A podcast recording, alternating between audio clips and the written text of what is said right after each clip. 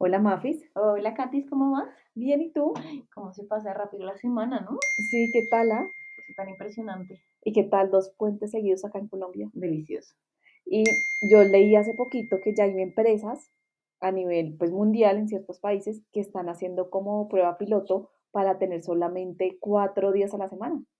Ah, sí, trabajar solo Sí. cuatro días a la semana. Sí. Wow. Y se han dado cuenta que puede ser más productivo, no sé. Chéverísimo. Yo creo que sí. Yo creo que si uno tiene un tiempo limitado, pero es más productivo, funciona. Sí, podría ser rico. Delicioso. Yo me iría. Ya sería- ya los martes serían los nuevos lunes. Exacto. Tocaría ¿Y qué, intentar a ver. día, ¿Y qué día quitarían? ¿El viernes o el lunes? No sé. ¿O ni de buen Ni idea.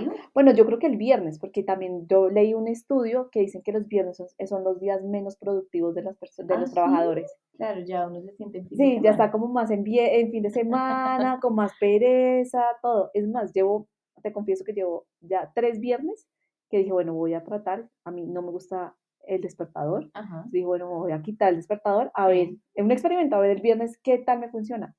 Pero es impresionante cómo tengo tan como arriesgado, como tan pegado Sí. la, el, como, el, como el deber ser de toca levantarse temprano, porque sí. toca trabajar, ¿no?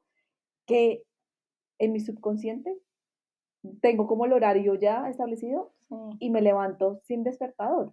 Cosa que al fin de semana yo me puedo levantar a las 9, 8 de la mañana. O sea, no es como que todos los días, sino, sino yo creo que es eso, como mi subconsciente dice, hoy es viernes, tienes que trabajar, entonces tienes que levantar temprano.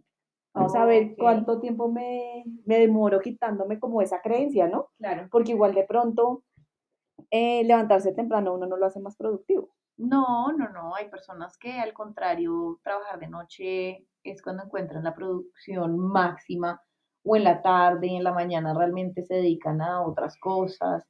Que depende de cada persona. Sí, total. Pues, por Ah. ejemplo, yo me he dado cuenta que cuando madrugo, Parezco como, o sea, un zombie. ahí dormida, como, como que poco pienso, me toca tomarme como, tomo ca- café, como a veces me despierto, como que me hace falta, ¿no? Y después de las 2 de la tarde sí es cuando más Estás más, más. productiva. O sea, Ah. por la mañana yo siento que pico mucho, como que me, cues- me falta, me demoro en concentrarme, pero ya después de las dos, ahí sí entra como mi momento de inspiración y me Sí. rinde un montón. Entonces, pero, pero siento que todavía nos falta mucho que las empresas tengan esa flexibilidad horaria según las, Ah, según el no. de, el- el Sí, cada total. No, trabajador. total, es cierto. Es cierto, yo conozco algunas empresas que sí se han dado cuenta el viernes y a veces dan el viernes mediodía. Sí, Entonces salen al mediodía todos los viernes, que, pues que también es una delicia. Pero hay otros que trabajan hasta los sábados. Bueno, que también hay cargos de cargos, ¿no? Entonces, por ejemplo, pues eh, si son, no sé, si vendes, si eres, traba- tienes un almacén y vendes, eres vendedora de ese almacén, pues obviamente los Ah, sábados seguramente va a tocar. O Sí, un restaurante, seguramente eres mesero de un restaurante o chef de un restaurante o cocinas en un restaurante, pues seguramente también. O sea, yo creo que hay ciertos cargos que funciones que sí es muy difícil, digamos, tener esa flexibilidad, pero hay otros que sí podrían tener. Sí, sí, sí, sí, sí, sí.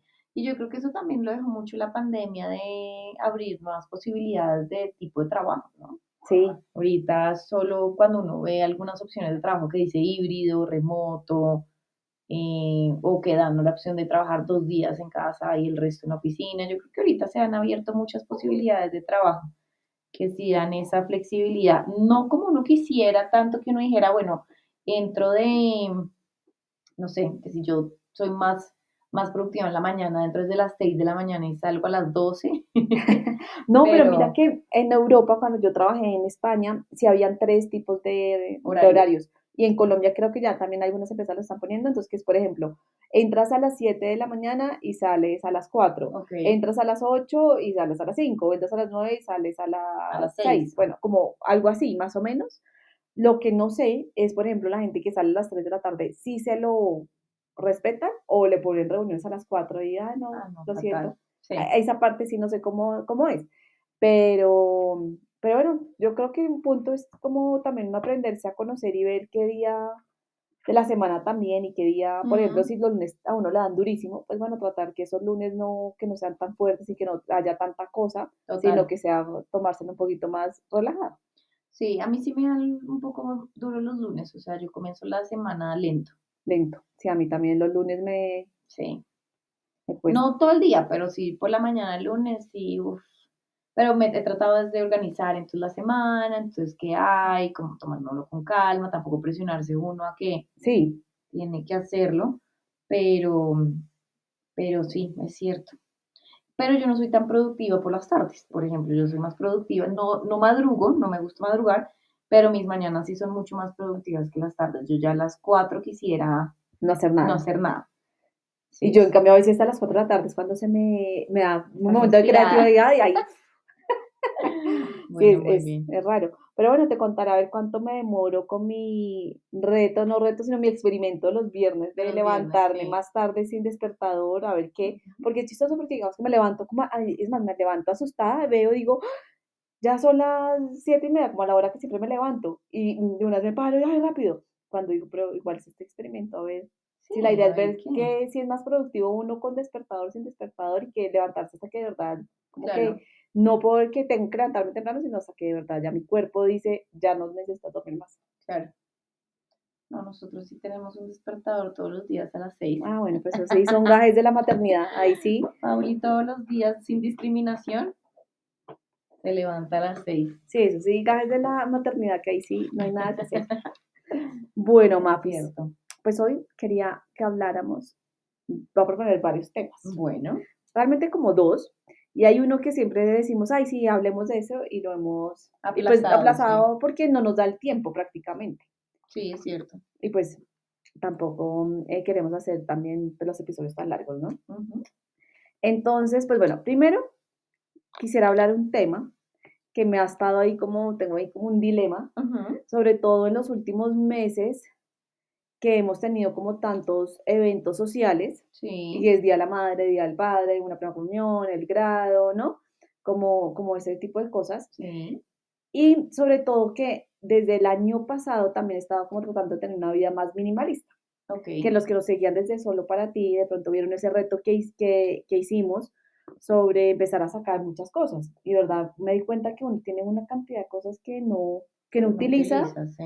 y, y uno mucho se va acumulando. Entonces, el momento de dar regalos me genera ese conflicto porque, mm, porque a veces siento que es más como un, un deber ser, como una presión más social que tengo que dar un regalo a más allá que me nace darse regalos, sino es como, no sé, el Día de la Madre toca dar regalos sí o sí, Sí, ¿no? O tengo un cumpleaños y tengo que dar regalo, o Navidad toca dar regalo.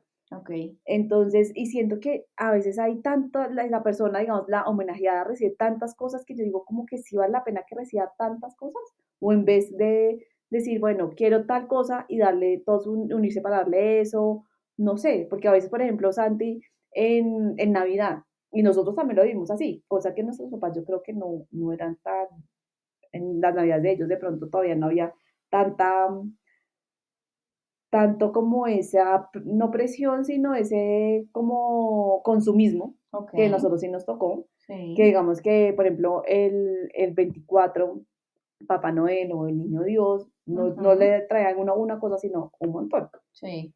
¿no? Como que eso está representado más o menos como, no sé, estoy como con ese dilema, ¿sabes? Sí. Que a veces que también digo, también nos toca, yo siento también que pues que el- eh, estamos explotando mucho nuestro planeta Tierra. Entonces creo que también sí, y no sé si también estoy como me he dado cuenta que verdad uno no necesita tanta cosa material que tiene. Entonces al, al darlo me, da, me genera como ese conflicto. Ok. No sé tú qué opinas, si has tenido ese conflicto. Yo no lo tengo, no, digamos que yo no tengo ese conflicto, yo digamos que no soy una persona que regale mucho, la verdad, pero cuando regalo lo doy porque siento que es una ocasión especial, o sea, no, no siento que sea presión de, del consumismo, sino que pues es una ocasión especial que uno quiere celebrar. Y lo que yo siempre he tratado y como yo he visto los regalos es que es la oportunidad para demostrarle a esa persona que uno se acordó de esa persona, ¿sí? Entonces yo siempre trato de decir, bueno, ¿qué le gustaría a esa persona? Puede que tenga muchas cosas, pero bueno, puede ser un detalle. Porque para mí el regalo es como una muestra de cariño hacia el otro. Yo siempre lo he visto así, o sea, más allá de si uno le está regalando algo más de, lo que tiene esa persona, es como la oportunidad para uno demostrarle a esa persona que uno lo pensó, que, lo, que le busco el regalo. Sí, yo no soy de las personas que compra por comprar, sino que me gusta como decir, bueno, que le puede gustar o que necesita. Eh, y eso lo aprendí también mucho cuando yo me casé. Eh, mi esposo sí es una persona muy práctica en los regalos y regala lo que uno quiere o necesita.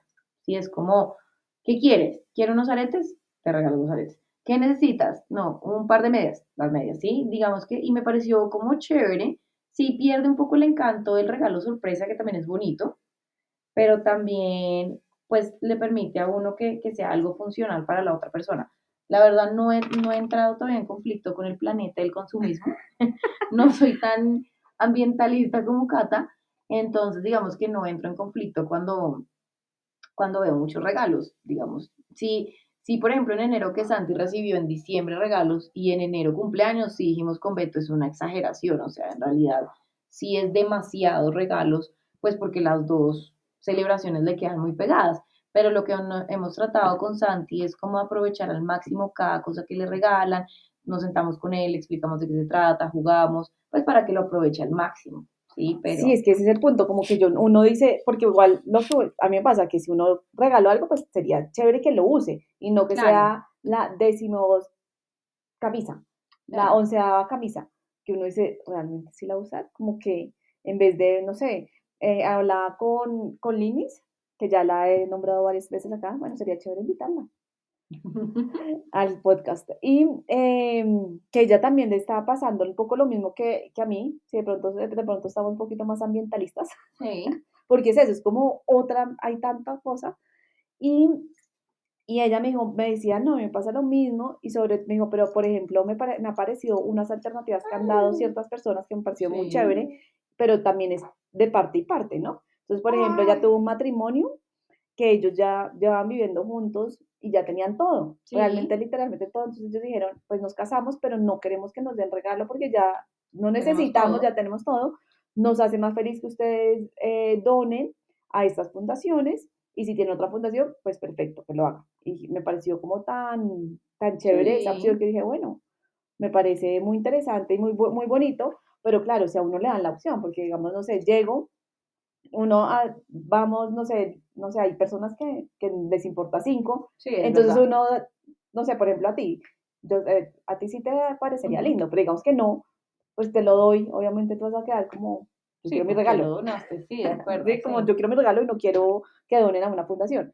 Entonces, obviamente es parte y parte. También trata de empezar a dar más de experiencias, pero a veces no es tan fácil dar como algo experiencial.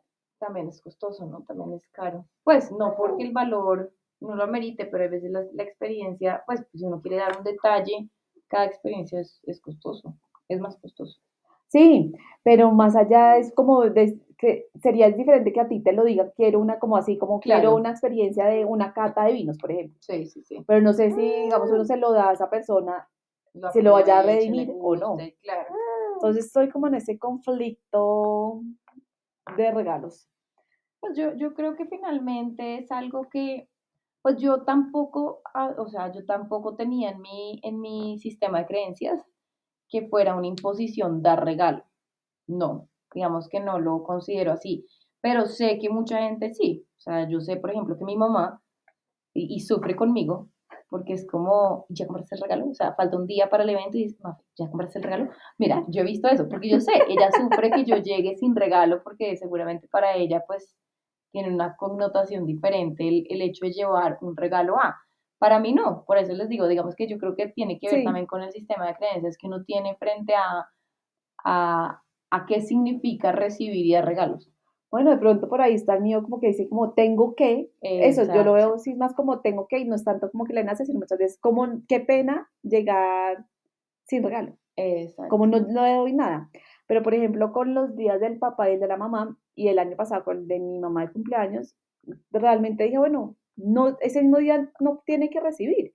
De pronto más adelante cuando vea algo que realmente sea y no sea como porque, ay, rápido tengo que encontrar o comprar algo este día. Sí. Y uno a veces muchas veces no ve nada y compra cualquier cosa. Y con mi mamá me sirvió que después de varios meses vi un saco y dije, ay, se le va a encantar y le fascinó. Buenísimo. Yo dije, bueno, valió la pena la espera. Total, sí. Entonces, el afán del día, pero el día. estuvo el Pero eso sí, estoy tratando de buscar marcas más, eh, un poco más ecológicas. Ok. Pues, o sea, como que sí buscar como que genere menos impacto, de verdad, como, no sé si fue el año pasado que, que y tuve como ese, empecé como a darme cuenta más de eso, sobre todo en los países de, de, del norte de Europa, que, que, son mucho más conscientes. Es cierto. Y, y, me parece que pues sí, es de verdad es muy importante. Se nos está volviendo ambientalista. Y minimalista. En un año, en un año va a estar eh, con desodorante natural. y, y, minimalista. Minimalista, no, mentira, no, sí, es súper importante cuidar nuestro planeta, es cierto. No, eso sí, lo que sí me gusta mucho es, realmente sí me he dado cuenta es que uno no necesita muchas cosas. O sea, digamos que sí me gusta ser minimalista. Sí, sí, sí, total. No, que... Y uno acumula mucho o guarda para después porque esto de pronto lo va a necesitar después o esto me lo va a poner después y nunca llega el después. O sea, si en realidad uno no se lo ha puesto, es porque no lo utiliza o si no lo usa. A mí me pasó cuando nos trasteamos la última vez, eh, un montón de cosas que nos habían dado de matrimonio que llevaban seis años guardadas.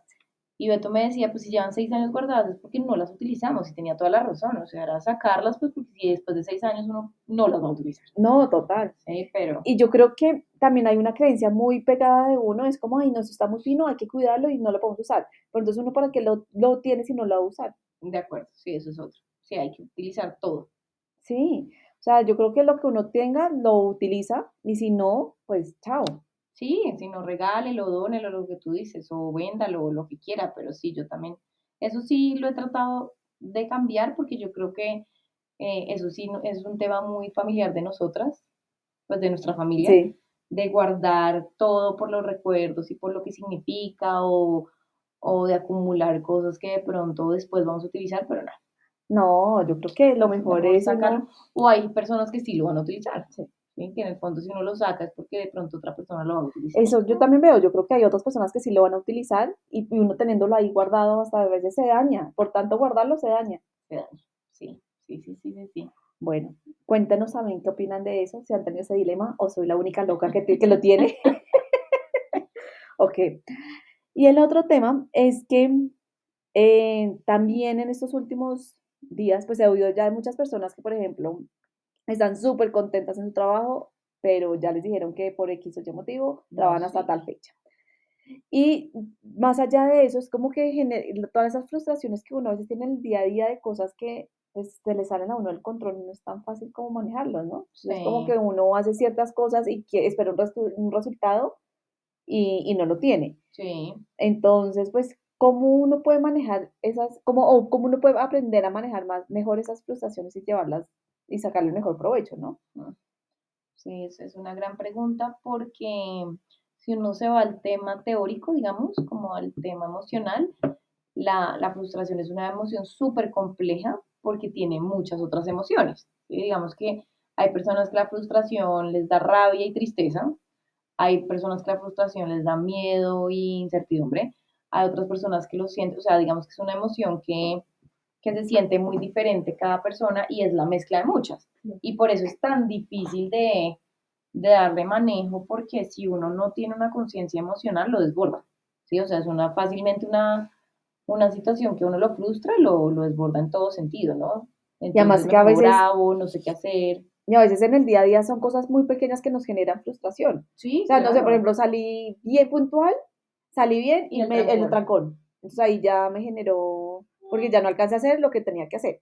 Sí, total, porque además la, la característica principal de la frustración es que uno tiene, o sea, le, eh, no salen las cosas como uno quisiera que salieran. Entonces ahí es cuando se genera como la frustración y ese sentimiento de, de qué pasó, ¿sí? De lo que yo he aprendido, otra vez desde la teoría, digamos, porque poner en práctica es bastante difícil y subjetivo, pero desde la teoría uno sí debería identificar qué es lo que le genera a uno frustración y el manejo de la frustración es buscar soluciones. O sea, no quedarse en el problema, en el problema sino buscar soluciones. Y eh, desde muy pequeñitos deberíamos enseñar a los niños que cuando se frustran, Sí, me frustré, pero ¿qué voy a hacer? ¿Sí? ¿Qué solución voy a encontrar? Y ahí se le pega a uno como también la idea de, eh, de desarrollarles mucho la creatividad, porque entre más creativo uno sea, eh, más alternativas o soluciones va a tener. ¿sí? Cuando uno es, tiene una mentalidad muy poco flexible, muy rígida, como personas que tienen mucho el control, cuando llega la frustración no saben qué hacer porque no tienen esa facilidad de cambiar de plan fácilmente. Mientras que las personas que son más flexibles o más creativas en ese sentido, pues son personas que encuentran una solución más rápida y salen de la frustración más fácil. Entonces sí es mm, chévere, sí es chévere como ponerse a prueba cada vez que uno se frustra, decir, bueno, ¿cómo soluciono esto? Y qué chévere solucionarlo de una forma diferente, pues para que no llegue otra vez a lo mismo, a frustrarme otra vez. Sí. A mí, pues mira que me acordé de él, creo que hace la semana pasada fue que eh, escribí sobre algo parecido en el walk, en el, en el walk, eh, Wake Up Call, en la newsletter que nosotros enviamos, y es eso que es que muchas veces uno se queda en el problema, no avanza. Entonces, eh, y también lo mandé en Telegram, como ejemplos que oía, por ejemplo, no sé, estoy muy aburrido en el trabajo, pero no tengo tiempo de, buscar, de buscar uno nuevo. Entonces, pues, en vez, cambiemos ese pero, más bien, por entonces estoy haciendo tal cosa. Claro. O, por ejemplo, eh, una tía que sé que no soy yo, eh, no, es que quiero visitar a mi nieta, pero no tengo plata. Bueno, sí, eso pero entonces, si quieres hacer eso, ¿cómo podemos buscar para, para conseguir la plata? Ay, perdón, me dio. Sí, no, total, digamos que es el, el tema de, de, la frustración y más cuando son, como tú decías, Cata, eventos que uno no se esperaba. Porque Además, que uno esté feliz en un sitio de trabajo y te digan, bueno, mira, hay recorte personal y nos toca que, pues, a acabar el puesto, lo que sea, pues son situaciones que uno no se espera y que lo sacan a uno completamente de, Claro, más porque uno está contento, uno no quiere porque está feliz en el lugar, por las personas, por todo, eso sí, es verdad.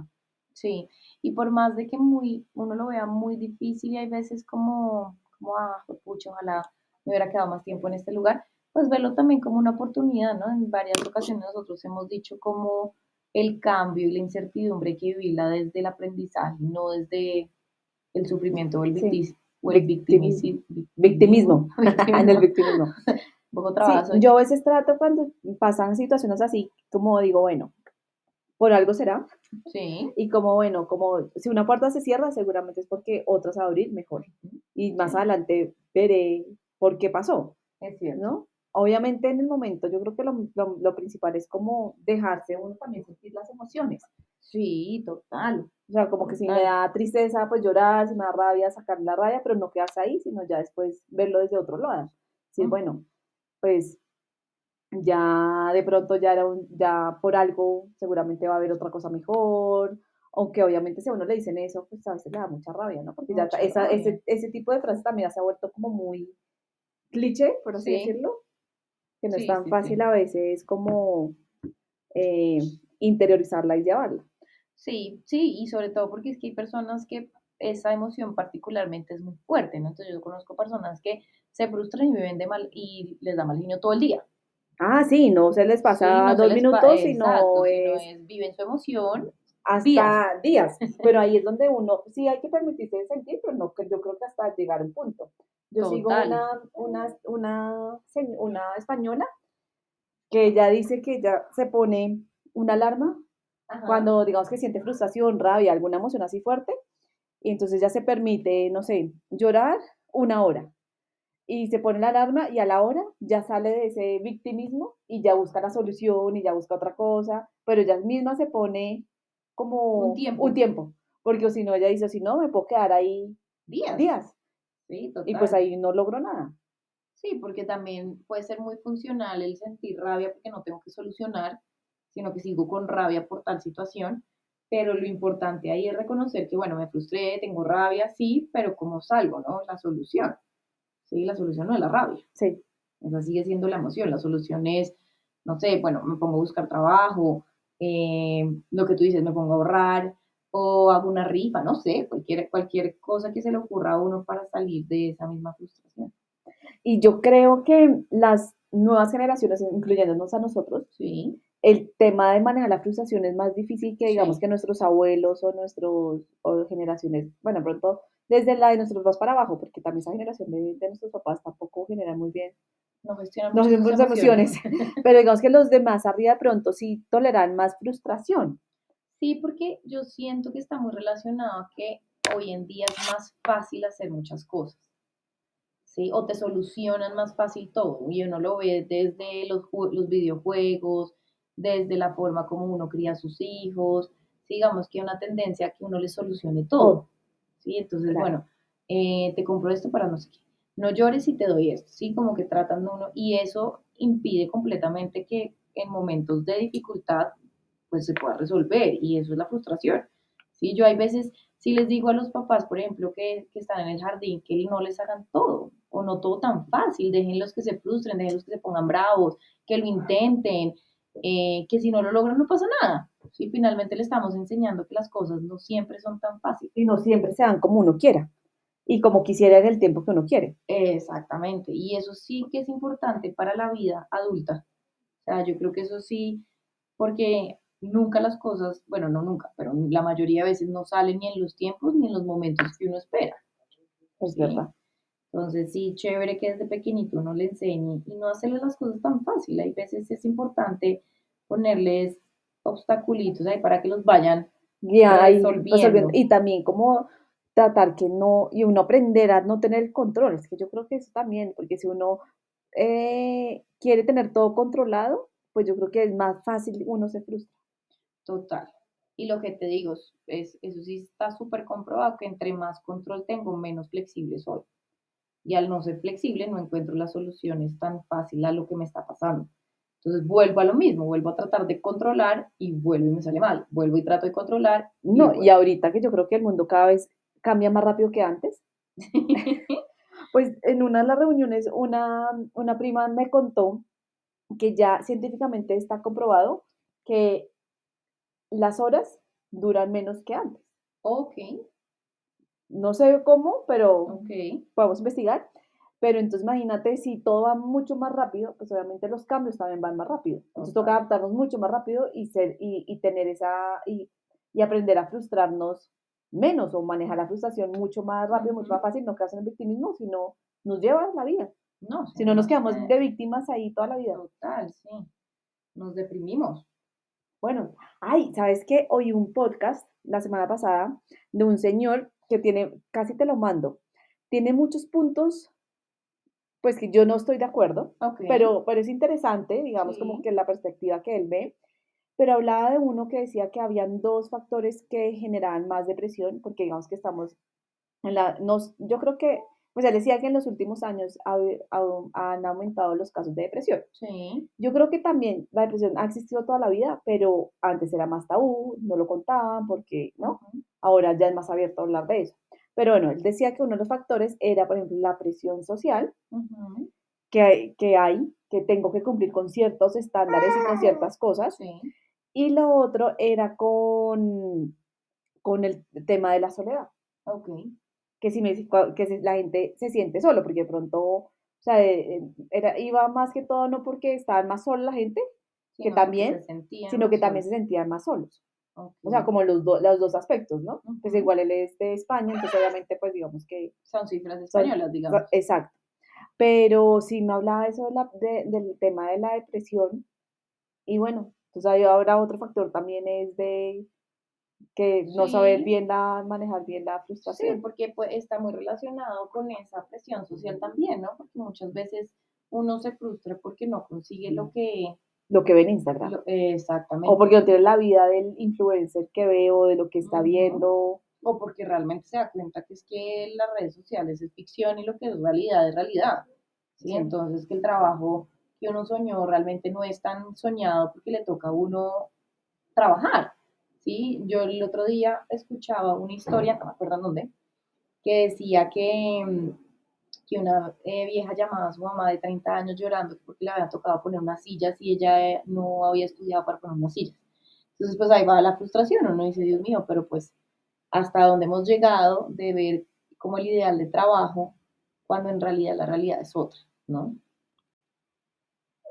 Ay, no, pero no te puedo creer eso, porque igual, como que, pues sí, uno entiende que hay ciertos roles, pero pues hay otras cosas que uno en el trabajo, pues también tiene que ver un poquito de todo, o sea, además, es que yo creo que también nos han vendido mucho la idea de que el trabajo tiene que ser 100% que todo nos gusta, cuando hay aspectos que no nos gusta, pero que uno lo puede hacer, o sea, que toca hacerlo y que no nos gusta. El problema es que si el, nove- no sé, el 90% de las cosas que tú haces no te gusta, pues ahí sí hay que hacer algo. Pero si del, del 100% de las cosas que haces solamente el 1% no te gusta, pues, acá está Pauli también comentando, pues nada, hacerlo y ya, y uno sale de eso. Pero uno frustrarse por poner una silla No, sí, Sí, de no. acuerdo, por eso los llaman la generación de cristal, sí, eso decía.